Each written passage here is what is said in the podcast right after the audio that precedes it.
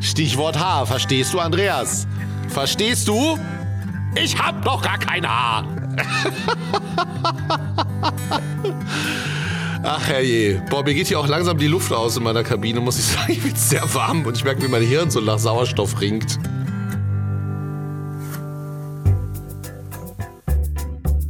Zack. Herzlich willkommen bei Das Ziel ist im Weg.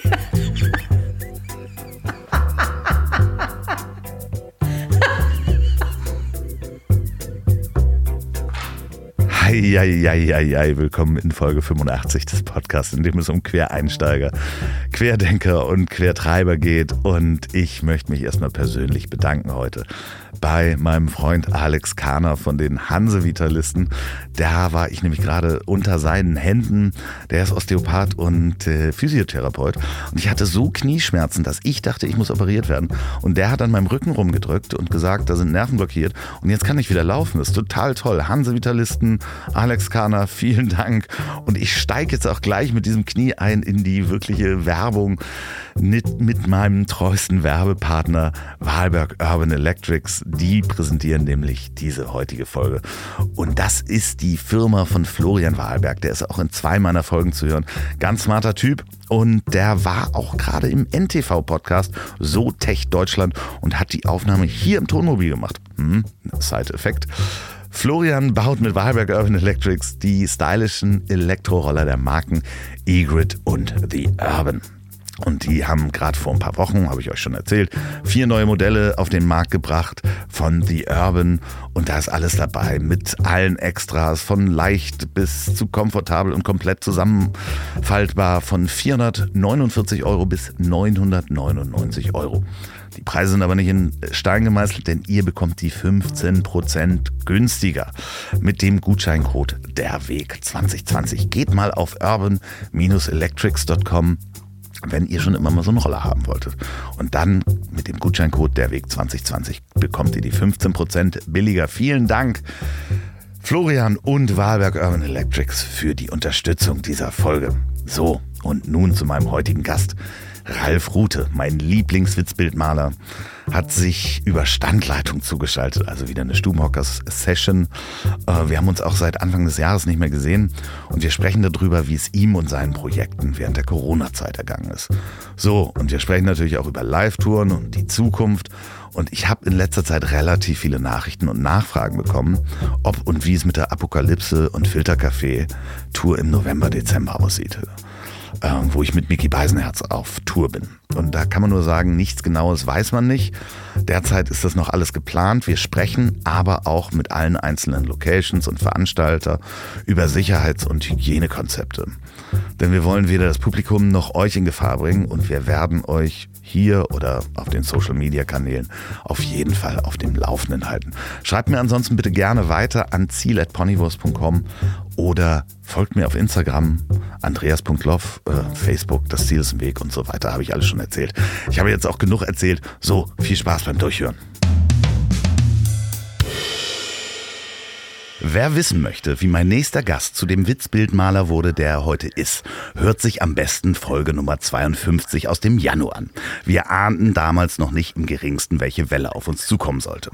Was in der Zwischenzeit alles passiert ist, darüber sprechen wir in dieser Folge. Heute über Standleitung und vielleicht auch 5G zugeschaltet, der großartige Ralf Rute. Ralf, wobei störe ich dich gerade? Wir sind verabredet, du. Eumel, da beschloss du mich natürlich mal gar nichts. Das ist doch jetzt hier die, die Zeit, das ist unsere Quality Time. ich habe mir ja. hier ein Teelicht angemacht und äh, ein Kanister 5 Liter Lambrusco und wir zwei machen es uns jetzt gemütlich. Ich hole mal das Babyöl. Los geht's.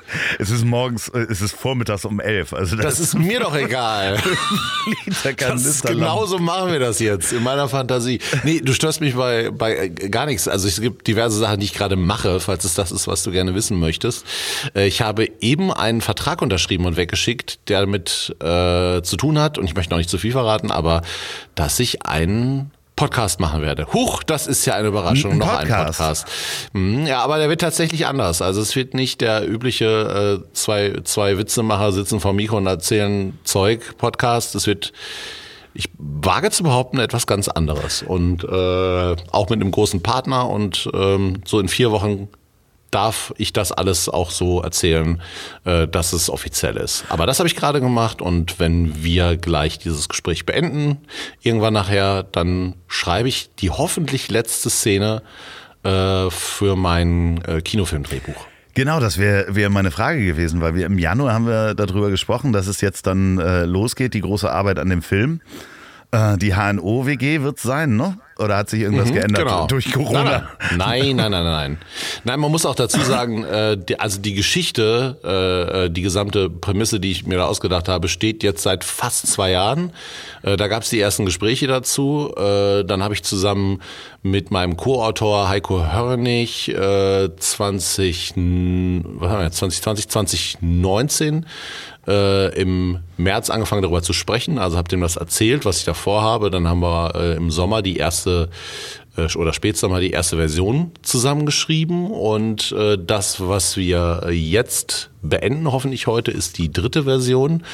Und äh, dazu muss man sagen, äh, das weiß jetzt nicht, wie das so bei deinem Zuhörerinnen und Zuhörern äh, ist, äh, also es ist völlig normal, dass so ein Skript Stationen durchläuft und äh, die erste Version war so, um überhaupt erstmal zu pitchen, das ist die Geschichte, darum geht's, das sind die Charaktere. Dann kamen Leute von der Drehbuchentwicklung der Produktionsfirma. Das war dann auch geil, einfach zu sehen, wie Menschen, die das studiert haben, äh, das ernst nehmen, was ich mir da mit meinen Nashörnern und Koalabären ausgedacht habe und sagen, ja, ne, das und hier, aber warum was, welche Entscheidung bringt diesen Charakter dazu, das zu tun?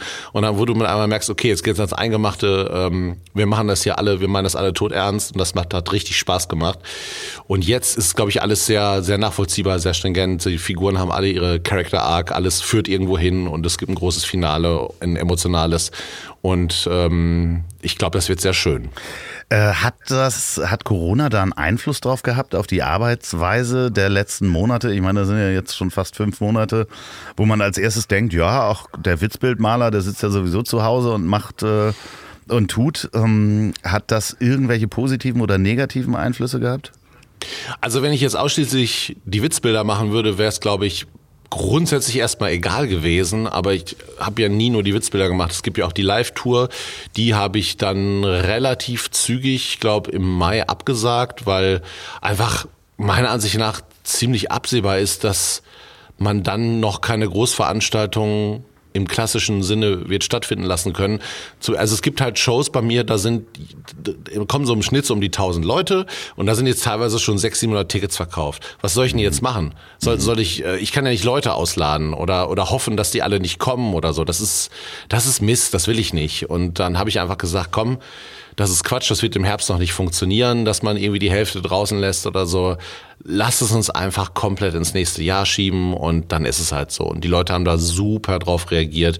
Und ich würde nicht für mich verantworten wollen, irgendwie ähm, 14 Tage später zu erfahren, ach übrigens, äh, mhm jetzt ist mein Opa gestorben oder so und äh, das liegt wahrscheinlich daran, dass ich das da mitgeschleppt habe. Das ist es doch alles nicht wert. Und äh, ich habe auch Bock aufzutreten. Ich verstehe auch das Bedürfnis, sich das anzuschauen, aber es ist eben einfach nicht sicher und deswegen war meine Entscheidung für mich, lasse ich das. Und äh, was äh, Corona da vor allem im März äh, ja für, für bei mir der größte Einschnitt war, ich war halt gerade mit Heiko, hatte mich zum dritten Mal getroffen, um jetzt diese dritte Version vom Skript durchzusprechen für den Kinofilm.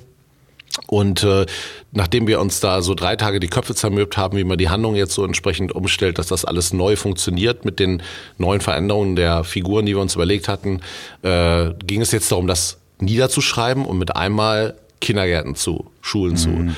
Und wir sind beide Jungväter, also die sind, äh, meine Kinder werden jetzt vier im Oktober und äh, er ist gerade erst Papa geworden und mit einmal waren wir völlig so, ja, wir schaffen das nicht. Also mit zwei kleinen Kindern zu Hause, das, das ging gar nichts. Ich habe so, wenn es gut lief, habe ich so drei, vier Tage, äh, drei, vier Stunden pro Tag geschafft zu arbeiten und das war's. Und in der Zeit habe ich gar nichts gemacht. Also bis Juni. Dann haben, glaube ich, hier die Kitas wieder geöffnet und dann konnte ich so ungefähr einigermaßen mein normales Pensum wieder schaffen.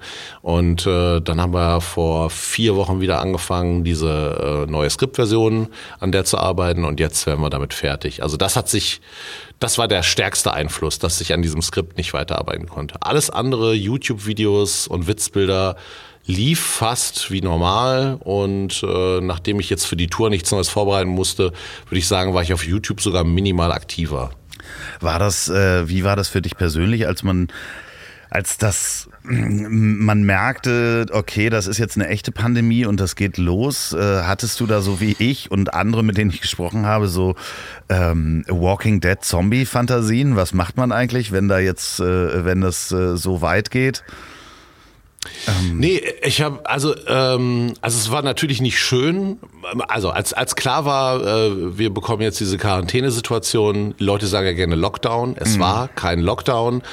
Man konnte immer noch rausgehen. Wir sind im Park spazieren gegangen. Wir haben uns einen Falafeldürüm geholt. Das, also das, unser Leben war weitestgehend gut. Und äh, gibt Menschen, die haben das, äh, die hat das deutlich härter getroffen. Ne? Wenn du irgendwie auch mit deinen Kindern mit einmal äh, auf 40 Quadratmeter zu Hause sitzt, ein Homeschooling betreibst und so, da kannst du wirklich irre werden wir haben ja Platz, wir haben einen Garten, wir wohnen hier wirklich in der Nähe vom Wald. Also wir waren noch nie so viel im Wald wie zu der Zeit.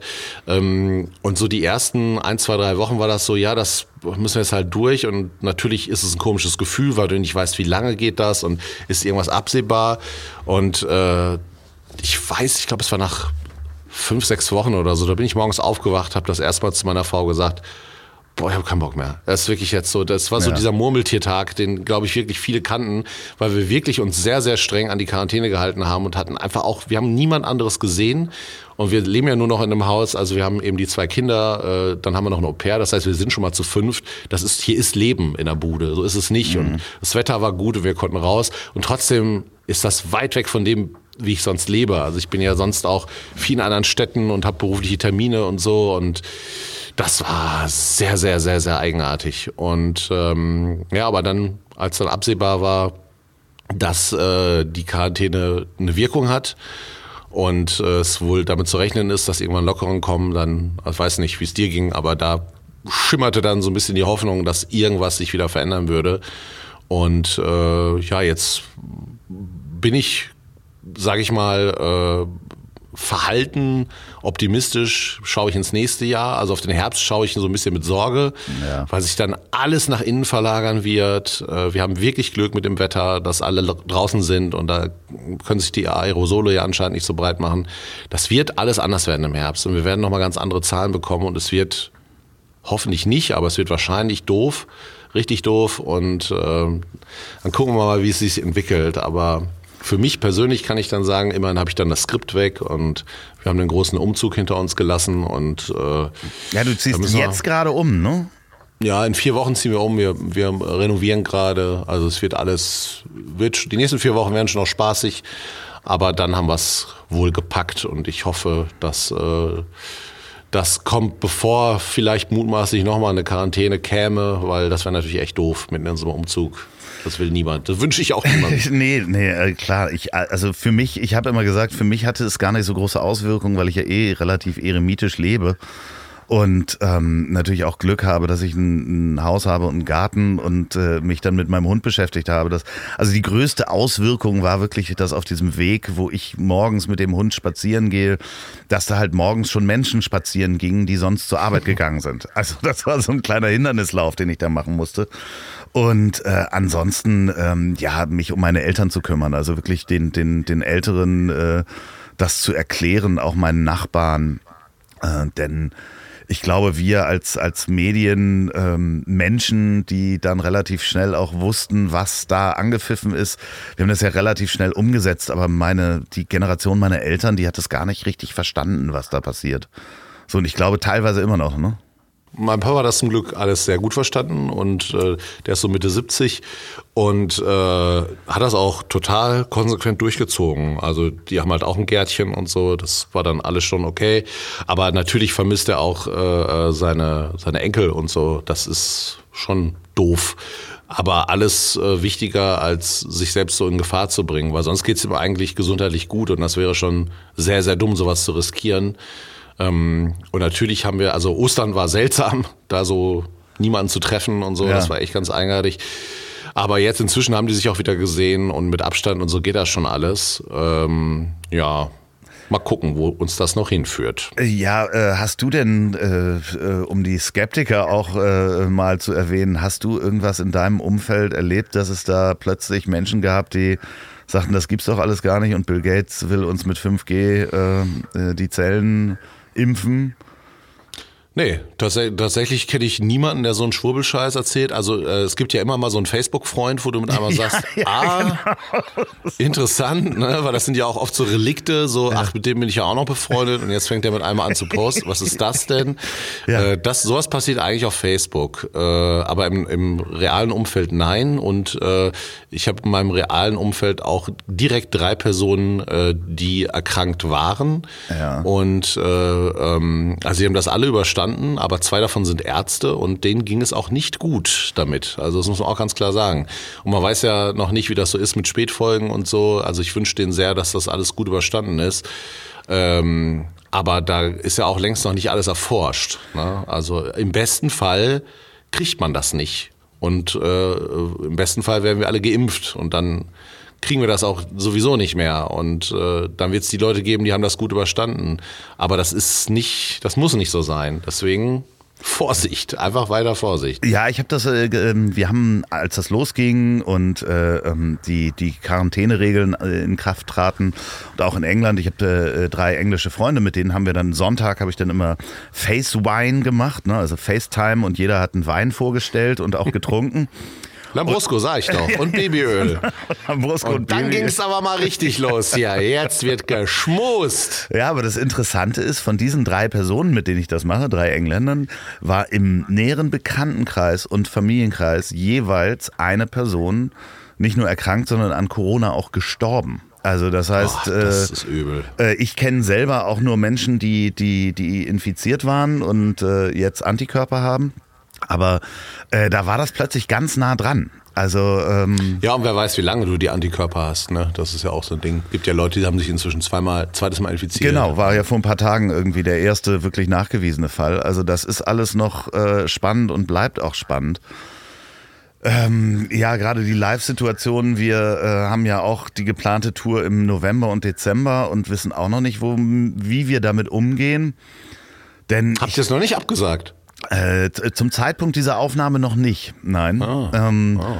Und andererseits ist es natürlich auch ein Thema, ähm, haben die, will man Menschen dazu bringen, Tickets zu kaufen für eine Show, die vielleicht nicht stattfindet? Oder will man dann dieser eine Event sein, wo es dann heißt, äh, äh ja, das war der Superspreader-Event? Eben. Ähm, das äh, Davon ab, will man Sarah Connor live sehen? Ich glaube nein. Ich glaube nein. Was war denn da? Da war doch auch irgend so ein, gerade so ein Testkonzert, ne? Also so ja, das war ja Tim Bensko, ne? Tim Bensko, genau, wo mehrere Gruppen bespielt wurden und dann mussten die in verschiedenen Abstandsregeln da reingehen und ich, ähm, ich fand es sehr faszinierend, dass man sowas, äh, Total. also die Planung von sowas. Äh, Aus wissenschaftlicher Sicht ist das super interessant wenn ja. die da auch und dann haben die ja so ein spezielles Desinfektionsmittel alle benutzt, äh, das wohl irgendwie äh, keine Ahnung unter Schwarzlicht zu erkennen ist oder so und dann haben die nach der Veranstaltung gesehen, aha, hier wird besonders viel angefasst, solche Bereiche müssen wir also besonders viel desinfizieren und äh, wie gesagt, so als Versuchsaufstellung ist das mega interessant. Also wenn bei all dem nicht immer die Gefahr wäre, dass, dass Menschen dabei sterben können, äh, würde ich mir sowas gerne angucken, um zu erfahren, was machen die hier. Genau. Äh, aber am Ende geht es natürlich darum, dass die alle wollen, dass es irgendwie normal weitergeht. Und es gibt halt jetzt kein Normal. Also nicht, es gibt keinen Februar 2020 Normal. Das ist halt, der Zug ist abgefahren und das ist furchtbar. Äh, und ich verstehe, dass die überlegen, wie kann man das anders machen. Aber so wie wie es da ging noch im Frühjahr, geht's halt nicht mehr.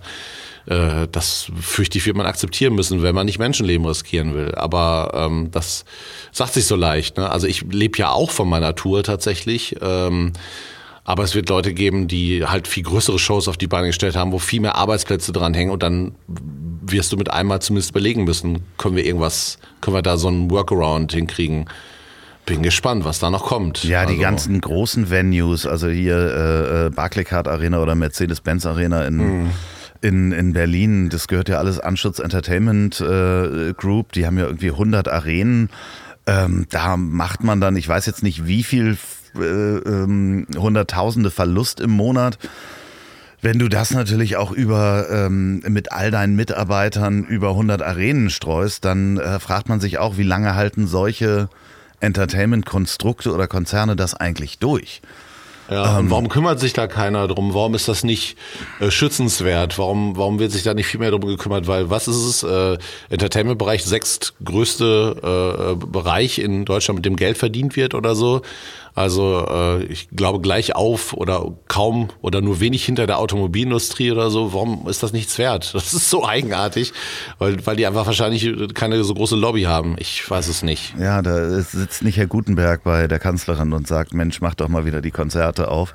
Ähm, äh, genau, wir wollen unseren Mittelaltermarkt. Das muss ja, stattfinden. Und dann auch genau Gutenberg mit Dudelsack ja. läuft durch den Bundestag. Ja, all, all diese, all diese IT-Administratoren, die jetzt nicht mehr auf Mittelaltermärkte gehen können. Das ist doch das einzige Mal, wo sie rausgekommen sind. Oh ja. Was machen die? Jetzt haben wir, jetzt haben wir. Du verlierst eine komplette Hörerschicht gerade, das weißt du, ne? 20 Prozent der Hörer. Liebe IT. Mittel, Mittelaltermarkt-Fans. ja, es tut mir oh leid. Oh Gott. Ja, ja. Sollte Nein, es. Nein, warst du schon mal auf dem Mittelaltermarkt? Ja, selbstverständlich. Wir haben ja hier in Bielefeld die Sparrenburg. Ja. Ja. Es gibt ja weniges in Bielefeld, worauf äh, die Bevölkerung hier irgendwie stolz ist. Das eine ist ihre Fahrstuhlmannschaft Arminia Bielefeld. Das andere ist Dr. Oetker. Und dann kommt eigentlich, würde ich sagen, direkt die Sparrenburg. Vielleicht ist die Reihenfolge auch komplett andersrum. Ich habe keine Ahnung. Interessiert mich jetzt nicht so. Aber die, äh, da gibt es so ein Areal drumherum und da findet immer so ein Mittelaltermarkt statt. Und ich gehe da eigentlich immer nur hin, um, äh, ah, wie heißt das denn? Das heißt so ein tschechischen Namen, glaube ich. Ich glaube, Baumstriez heißt es auf Deutsch oder so. Es ist im Grunde so ein Hefeteig, der wird äh, auf so einen Spieß gemacht und dann wird er so gebacken und dann kommt da Zucker drauf und es schmeckt ja. unfassbar köstlich. Es ist richtig, richtig schlimm. Also das ist äh, ernährungsphysiologisch totaler Müll und ich könnte mich davon ernähren. Es ist einfach göttlich. und, und einmal im Jahr oder so, also die, die letzten Mal habe ich nicht gepackt, aber wenn das dann stattfindet, dann sage ich oft, ach komm, lass uns hingehen, nur um so ein um so ein Teil zu ergattern. Die müssen auch frisch sein, ne? Das kann man jetzt nicht, man kann nicht die Leute jetzt aufrufen, dir das zu schicken. Na, bitte nicht. Oh Gott. Ich habe ja schon den großen Fehler gemacht, dass ich in meiner Twitter-Bio steht ja, mag gerne Käsekuchen. Ja. Und du glaubst nicht, wie viele Leute zur Tour Käsekuchen mitbringen. Und ich muss das mal löschen.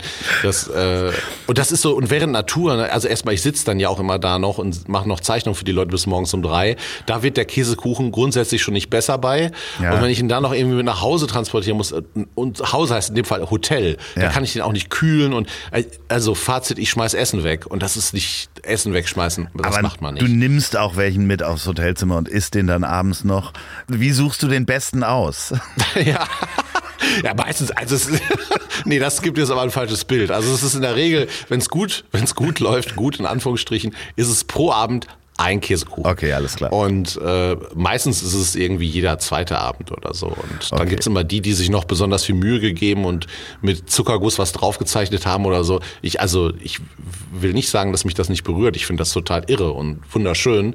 Ich kann das nur nicht alles aufessen. Naja, da gibt's ja meistens noch ein Team und so weiter. Also man wird das schon auch. Die los, sind aber ne? dann, die sind dann aber zu Hause. Also ah, das ist das Ding, weil ich sitze da ja länger als alle, die Licht und Ton gemacht haben.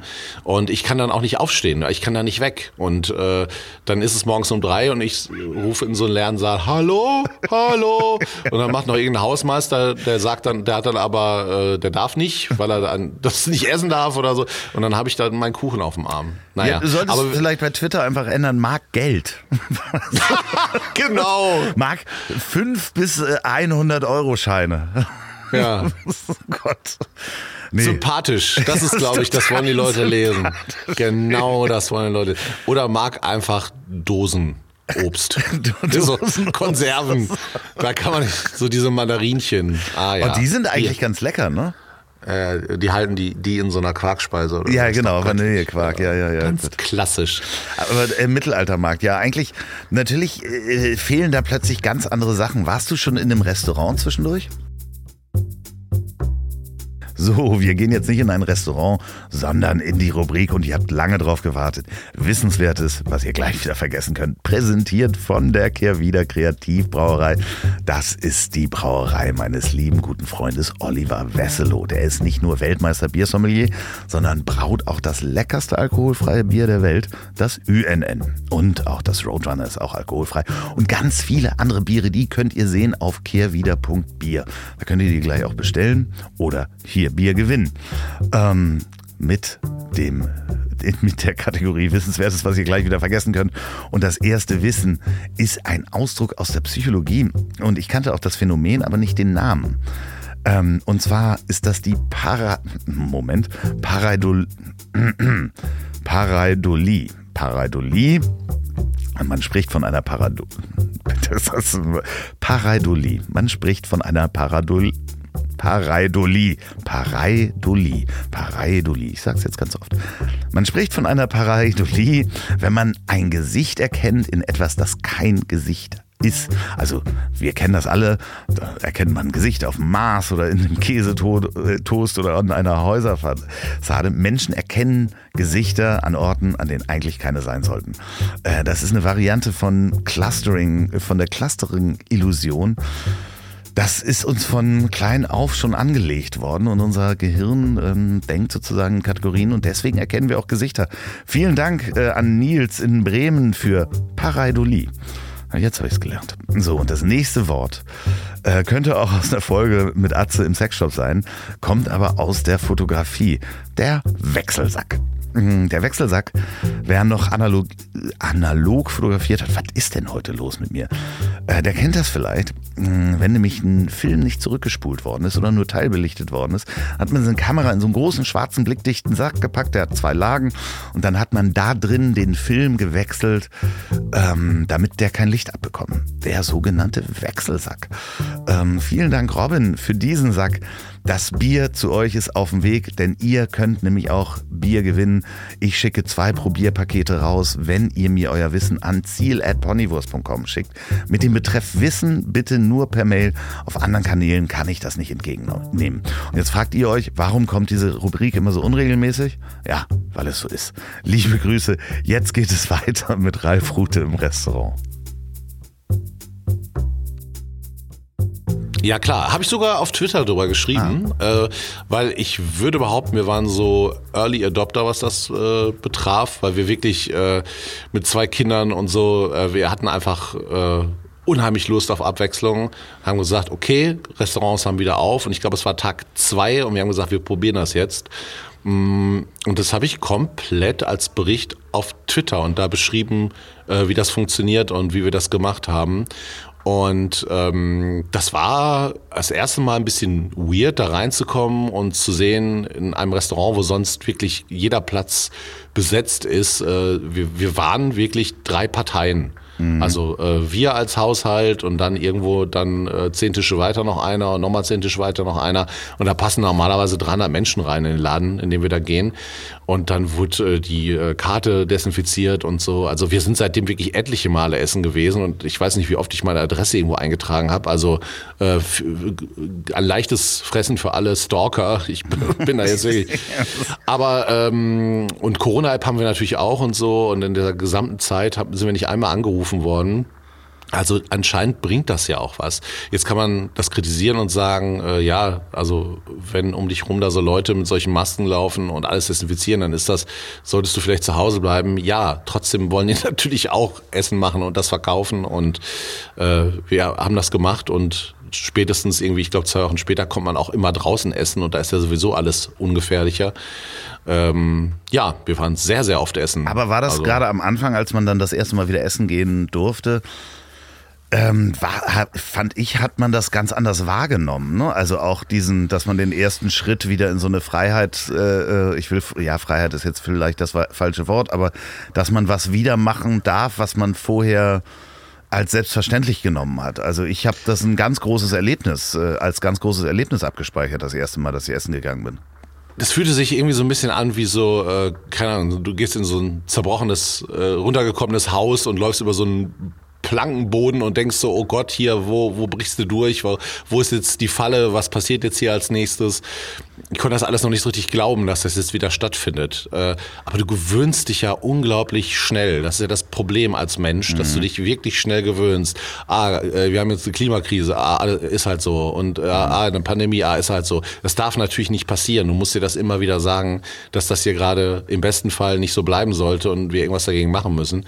Ähm, ja, aber da haben wir uns äh, ja mit diesen neuen Maßnahmen jetzt dran gewöhnt, dass das eben so ist, dass du die Maske aufhast, wenn du zum Platz gehst und dass du die gefälligst die Hände desinfizierst und das scheint ja zu funktionieren. Das größte Problem sind ja momentan, wenn ich das richtig verstehe, größere Familienfeiern, ne, wo mhm. dann mit einmal 150 Leute Alkohol trinken und sich umarmen und äh, und die Urlaubsheimkehrer. Ich glaube, wenn man den Rest, wenn das nicht passiert wäre und das jetzt ohne Wertung, also ich verstehe, dass Leute das Bedürfnis haben, in Urlaub zu fahren oder einen 70. Geburtstag zu feiern. Aber wenn das nicht gewesen wäre, wären wir wahrscheinlich noch bei den Zahlen von April oder so. Und, aber ist jetzt halt so. Und ähm, bin gespannt, wie sich das entwickelt. Habe ich jetzt, glaube ich, schon viermal gesagt. Ja, halt ja, ja, nee, das ist ja aber auch das Grundgefühl des Ganzen, dass man äh, wirklich gespannt sein kann äh, und muss, äh, wie sich das entwickelt. Und äh, ich habe ich hab das erste Mal seit langem eine Mail geschrieben an eine Institution und mich mehr oder minder beschwert vor ein paar Tagen, weil ich äh, ähm, gemerkt habe, dass Menschen sich daran gewöhnen, aber auch Sachen nicht mehr so locker nehmen, äh, zu locker nehmen. Ich war in einem äh, großen, großen Supermarkt und ähm, da gehe ich alle ein, zwei Wochen hin. Ich nenne jetzt den Namen nicht, die meine Hörer wissen, welcher das ist. Ähm, aber in dem Zusammenhang, und ich habe immer beobachtet, da war immer mal so einer, der hat dann das Gemüse aufgefüllt und der hat die Maske halt nicht über die Nase gezogen. Und mhm. ähm, dem habe ich das dann auch gesagt, so, hey, dann kannst du dich auch ganz ablassen. So gar nicht aggressiv, sondern relativ äh, äh neutral, ihn darauf hingewiesen. Und äh, jetzt diese Woche bin ich durch diesen Markt gelaufen und da hatte wirklich jeder zweite Mitarbeiter entweder die Maske gar nicht auf, so am Ohr hängen. Vielen Dank für den Tipp übrigens, haben die sich wahrscheinlich gesagt. Ja. Ach so, wir müssen die gar nicht mehr aufsetzen. ja, dann. So, und, oder an der Nase. Ich, ich, finde, da ist auch so ein kleiner, in Anführungsstrichen, Schlendrian äh, hat sich da eingeschlichen. Dass die Leute sagen, ja, ich bin ja jetzt nicht krank geworden, jetzt äh, es ist ja auch anstrengend, äh, mit Maske wahrscheinlich Regale aufzufüllen. Und da habe ich wirklich an den Markt geschrieben und habe gesagt, dass äh, sie dann bitte ähm, entweder nochmal darauf hinweisen oder dann die Pausen länger machen, wo man ja, dann frei atmen also, kann. Ne? Wir waren neulich in einem Drogeriemarkt und da stand mit einmal wirklich eine junge Frau vor mir und hatte einfach gar keine Maske auf, mhm. also eine, eine, Kundin, ja. wo ich auch die wirklich angeguckt, ich, ich war ich war zu perplex, um was zu sagen. Ich habe es wirklich nicht verstanden, äh, wie man das machen kann und die auch, auch mich so anguckte, so ist was, weißt du, so. Mhm, die, genau. War, ich, war, die, die wartete die, drauf, dass du was sagst. Da, ne, ne, das auch nicht. Also ich glaube wirklich, dass das gar nicht in ihrer Erfahrungswelt war. Das war, glaube ich, zu weit weg davon. Und äh, neulich habe ich einem älteren Herrn im Supermarkt auch so signalisiert signalisiert, einfach so mit Deuten auf die Nase, hier wäre nett, wenn du das mal über deinen Pimmel ziehst. Mhm. Und er hat das dann auch gemacht. Und ja, klar, ständig. Also die Leute sind müde, die haben da keinen Bock mehr drauf. Äh, und das ist bis zu einem gewissen Grad auch zu verstehen. Aber das ist auch, uns geht's ja immer noch so verdammt gut. Ja. Und das ist vielen Leuten echt nicht bewusst. Äh, keine Ahnung. Also. Hat sich dein Konsumverhalten verändert? Mmh, naja, also wir fahren deutlich weniger irgendwo hin. Mhm. Ja, insgesamt, also ich glaube, ich habe dieses Jahr zweimal getankt oder so. Das ja, ist so. Ist ja, im Ernst. Also, äh, wo, wo ich, keine Ahnung, so Trips nach Köln, Berlin, äh, München, wo ich sonst bestimmt gewesen wäre, beruflich, alles weg. Keine Autofahrt, äh, keine Zugfahrt. Ähm, ich würde sagen, ich bin noch mehr Fahrrad gefahren. Das mache ich bei schönem Wetter aber sowieso ganz gerne. Aber es ist halt auch praktisch. Bei uns fangen jetzt auch hier so Sachen an, dass bestimmte Bereiche äh, verkehrsfrei gemacht werden sollen. Also kein Autoverkehr. Ähm, was ja in vielen Städten geschieht, was eine super Entwicklung ist, das sage ich als Autofahrer. Also es ist trotzdem super. Es wird die Lebensqualität in den Innenstädten total erhöhen. Das werden die Leute erst kapieren, wenn es soweit ist. Aber das wird gut und äh, Ansonsten, weiß ich, bin jetzt eh nie der große Shopper gewesen oder sowas. Aber hast du äh, irgendwas gekauft, äh, was du dir sonst nicht gekauft hättest? Nein. Ich muss zugeben, ich habe das ja. auch schon mal erzählt, ich habe einen äh, Staubsaugerroboter gekauft, weil meine ah. Reinigungskraft hing ähm, mehrere Monate im Ausland fest. Und mhm. äh, irgendwann dachte ich so, hm, ist, jetzt wird mhm. es Zeit für so einen Roboter. Äh, aber das war auch mehr oder minder das Einzige. Okay, funktioniert der? Ich kenne ja deine Wohnung. Ist das, äh, ja, haut das, das, da gut hin? Ja, das funktioniert sehr gut. Gerade mit dem Hund ist natürlich großartig. Ah, ja. äh, der fährt mhm. einmal am Tag oder zweimal am Tag da rum und du hast halt, du kriegst so eine Grundreinheit. Das ist ein Werbe, Werbespot für einen äh, Staubsaugerroboter. Eine Grundreinheit hin und das Interessante ist, je weniger Staub du auf dem Boden hast, desto weniger Staub hast du auch auf den Möbeln. Also die allgemeine ah. Staubentwicklung geht zurück. Und, Zum äh, Schluss kommt er noch mit so einem Wattestäbchen und macht dir die Öhrchen sauber. ja, ja, und, und kommt ganz abends, bringt er mir auch so einen Drink vorbei, weißt du, fährt so zum Sofa. und äh, ich äh, glaube, dass der heimlich dann aber meine Konten leer räumt oder sowas. Das ist dann so eine, Zu Recht. So eine Roboter-Mafia, die dahinter, der schleimt sich erstmal ein. Nee, aber sowas äh, wüsste ich jetzt gerade nicht, also so quasi so kompensiert mit irgendwas. Also wir haben uns direkt in äh, Quarantänewoche 1 Disney Plus geholt. Das, das war tatsächlich, okay, ja. weil wir hatten, wir hatten halt diese zwei kleinen Kinder zu Hause und äh, du kommst wirklich an deine Grenzen äh, mit, mit Spielen und ich weiß nicht was und wir mussten einfach arbeiten und äh, das ein, der einfachste Weg, um die Kinder wirklich komplett zu fesseln, wenn, wenn du weißt, wissen willst, jetzt ist für 90 Minuten Ruhe, ist bei uns ein Film gucken. Ja, dann Mandalorian und, ähm, haben die durchgeguckt wahrscheinlich. Ja, ne? genau. nee, die haben dann, die haben dann wirklich, ähm, also wir, wir haben gute Erfahrungen damit, wenn die wirklich, also jetzt nicht irgendeinen Schrott, also wir setzen nicht vor Kika und es läuft irgendwas, mhm. sondern die dürfen dann ganz gezielt einen Film sehen und den wählen wir auch aus und äh, das hat auf jeden Fall Einfluss auch auf die Qualität äh, der Sprache der Kinder, das merken wir, weil die Disney-Filme zum Beispiel sind halt auch einfach alle sehr gut synchronisiert und die artikulieren sich vernünftig vernünftig und äh, wird genug Leute geben, die sagen, bist du irre, kannst du doch nicht machen, die sind erst knapp vier. Äh, wir finden es super. Und äh, das haben wir uns direkt geholt, weil ich wollte eigentlich einen Film kaufen zum einmaligen Schauen, habe gedacht, Moment, das rechnet sich ja überhaupt nicht, das ist ja viel günstiger. Ja. Und direkt direkt dieses Abo besorgt. Das war alles. Ansonsten haben wir eigentlich nur Geld gespart, weil wir bestimmte Reisen nicht gemacht haben, äh, was wir alles vorhatten, alles abgesagt. Ähm, ja, wie war das äh, ähm, äh, Hamsterverhalten in Bielefeld? Wie überall. Also das war wirklich skurril, ne?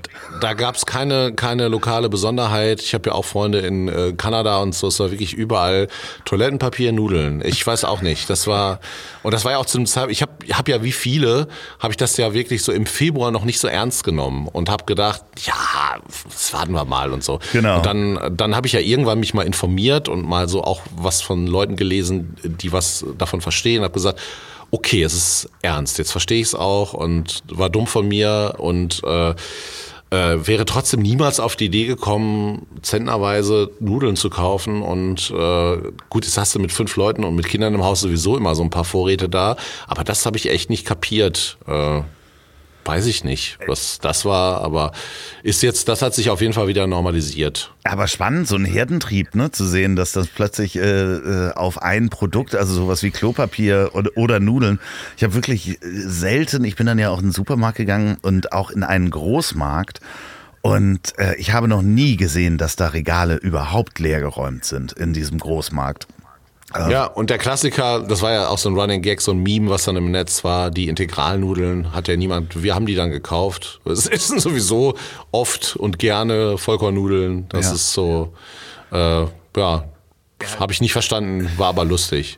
Ja, Klopapier äh, hatte ich, das war sehr witzig, ein Freund von mir rief mich an, panisch, der ist auch so mehr oder minder dann Prepper und hat auch Kinder und sagte, ich krieg kein, ich krieg kein Klopapier. Wie soll ich die nächsten Wochen? Ich so, ja, du kriegst irgendwann wieder Klopapier, die werden, ja, und dann fragt er mich, wie viele Rollen hast du denn? Und ich bin so in, in den Keller gegangen und habe so geguckt und ich kaufe das halt, wenn das im Angebot ist und ich habe ja auch einen sehr großen Keller und ich zählte durch und ich hatte 90 Rollen. Oh, ähm, der feine Herr. ja, so, so dann habe ich so für mich mal ausgerechnet, wie lang komme ich eigentlich mit 90 Rollen äh, äh, klar. Stellt also, sich raus, 90 Stunden. nee, also wenn man sparsam damit umgeht. Wenn man jetzt nicht den Reichstag verhüllt. ja, kann man da schon, schon einige Monate äh, Klopapier. Ja. Ich habe dann auch äh, Care-Pakete verschickt an Leute, die kein Klopapier oh. bekommen haben. Unter oh, anderem an Mickys Mutter. Ja, oh. Liebe Grüße an dieser Stelle. Ja. Ja, ja es war, ist schon skurril, oder? Was da passiert ist. Ja, also das wird, glaube ich, äh, bei der nächsten Quarantänephase ähnlich wieder werden. Ich weiß, ich, keine Ahnung, ich habe da, also wir sind jetzt nie an eine ernsthafte Grenze gekommen mit dem Toilettenpapier. Äh, man kann ja auch sich duschen zum Beispiel, wenn es hart auf hart kommt oder ja. bist kein, kein Fach, Fachmann dafür, aber äh, es gibt gibt Leute, die waren ihr Leben lang nicht im Besitz von Toilettenpapier und haben es auch irgendwie geschafft. Also, ja, ja. Dass das unsere größte Sorge ist in unserer Gesellschaft, ist schon beeindruckend. Auch da, mein Gott, geht's uns gut. Ähm, ja. Ich gucke eigentlich jetzt, wie ich es eben gesagt habe, entschuldige, dass ich dich unterbreche, aber so verhalten optimistisch, also die äh, suchen ja nach einem äh, Gegenmittel wie nach nichts anderem, was in den letzten 40 Jahren irgendwie eins unserer Probleme dargestellt hat. Also, dass die Lösung wird gefunden werden, früher oder später. Und bis dahin müssen wir eben alle gucken, dass wir uns ein bisschen vernünftig benehmen. Und ähm, das wird nicht immer gelingen, aber es nützt ja auch nichts. Wir müssen da ja gemeinsam durch. Und ich erlaube mir trotzdem zu hoffen, dass das, äh, dass das besser wird. Ich habe gerade ähm, Leserpost bekommen, äh, Hörerpost, mehr oder minder. Und da schrieb einer, der hat äh, ganz spät meinen Podcast erst entdeckt und sagte, Mensch, das war ganz interessant, die Folgen durchzuhören, wo das losging mit Corona. Da habe ich ja angefangen, diese Stubenhocker-Sessions zu machen, also nur Menschen, die ich kenne, die auch Audio-Equipment zu Hause haben. Und er sagte, am Anfang habt ihr noch gesagt, Mensch, das ist so toll, weil jetzt hm. endlich die Wissenschaft ähm, äh, die, die Macht hat und eigentlich alle ähm, Populisten gerade nichts dagegen sagen können. Also die AfD gerade äh, keine Munition hat. Wegen. Ja, und das war ja auch die ersten Wochen so, dass da niemand wusste, wie die Positionen oder welche Positionen sie einnehmen.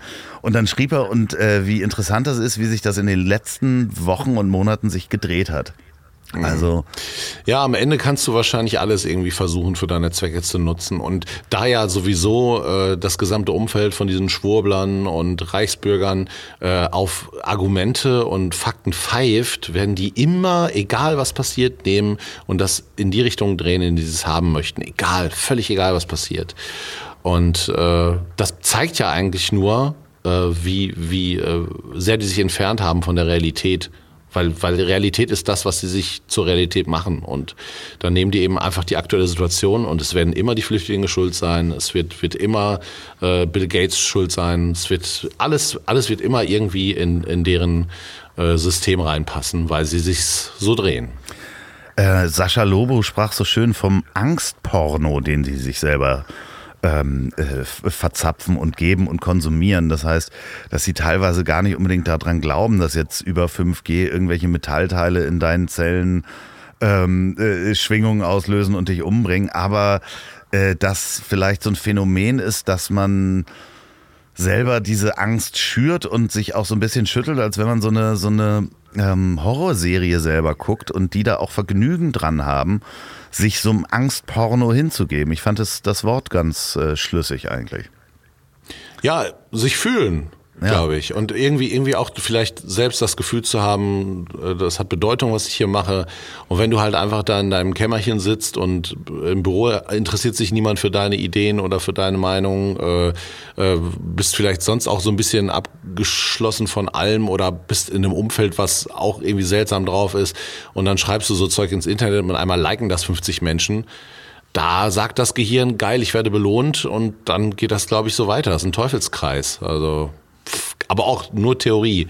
Ich weiß es nicht. Also da müssen sich andere Leute mit auseinandersetzen. Machen ja auch andere Leute, die mit so Verschwörungsgeschichten sich beschäftigen.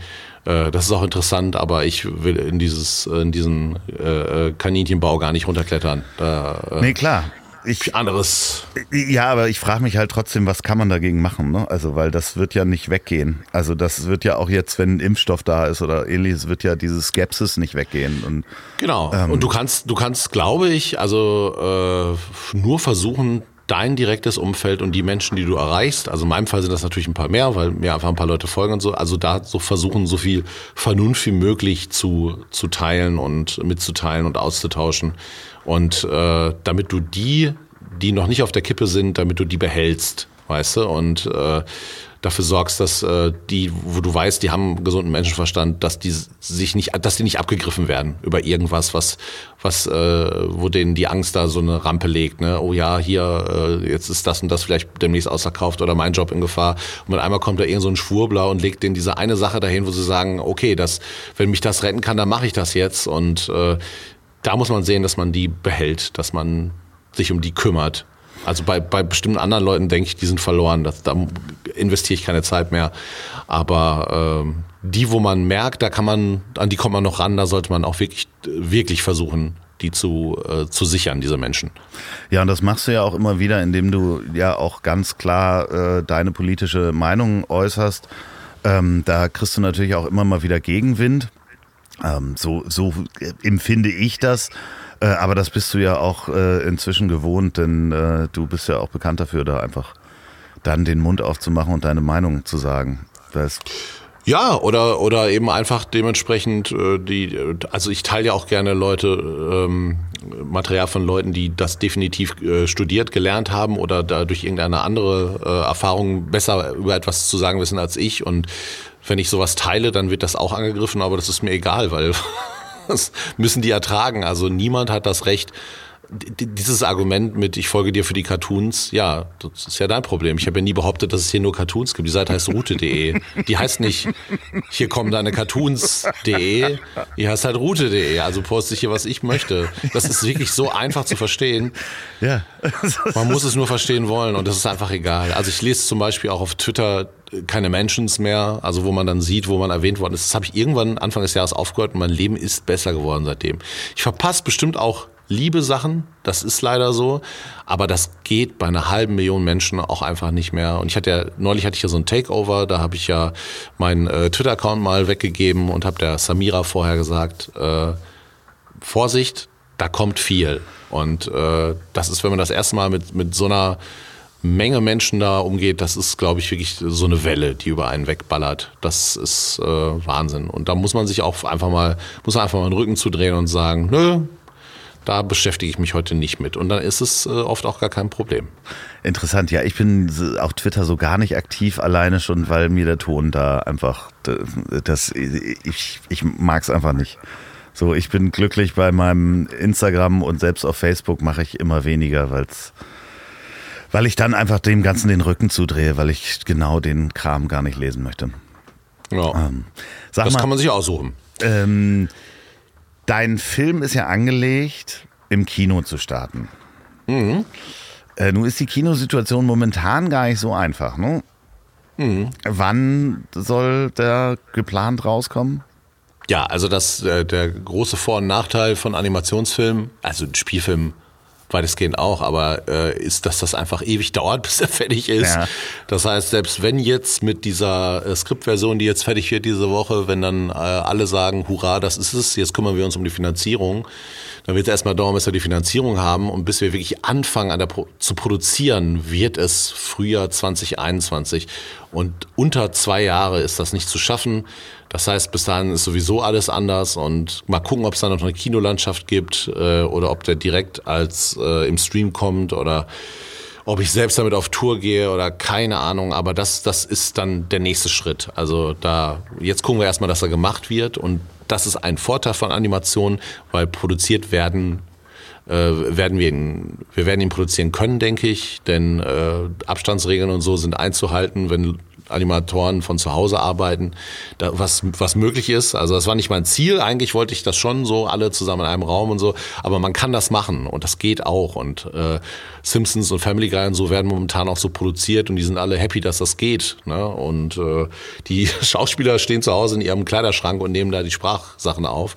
Das ist schon witzig. Also ja, ist sowieso interessant, wie viel, wie viel Soundkabinen in, in Deutschland entstanden sind. Da würde ich auch gerne mal so ein paar Statistiken sehen äh, Menschen, ja. die, die, sich Mikrofone gekauft haben. Das gab, gab am Anfang auch einiges technisches Equipment nicht, ne? Also ja, Podcast ist ja auch explodiert in der Zeit, klar. Du hattest Zeit zu hören, du hattest Zeit zu produzieren. Die Leute, also auch die ganzen Livestreams auf Insta und so, das war wirklich in den ersten Wochen irre.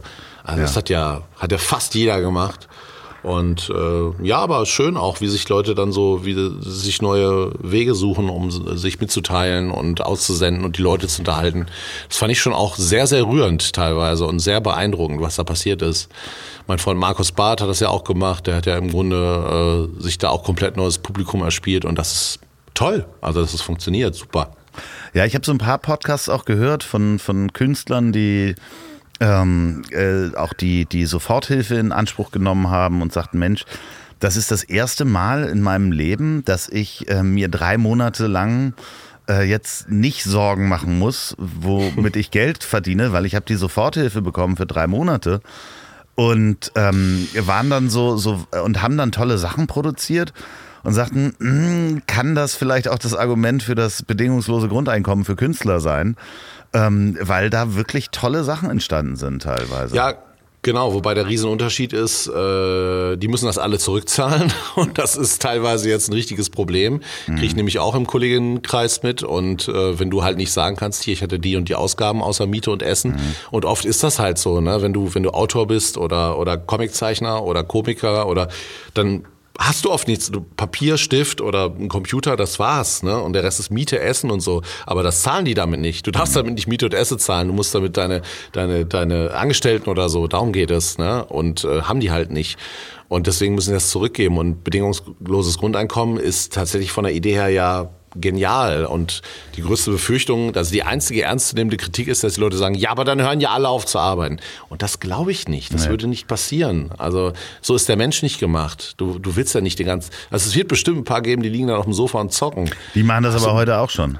Ja, es wird ein Bruchteil sein. Absoluter ja. Bruchteil. Ich glaube, es würde aber das, damit machen wir ein ganz neues Fass auf. Das ja, schaffen wir heute nicht mehr. Das schaffen wir nicht mehr.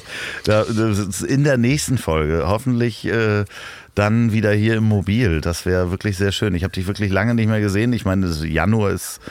Äh, ja, ich habe jetzt, hab jetzt so Papillotten drin und immer Siehst eigentlich ganz gut aus.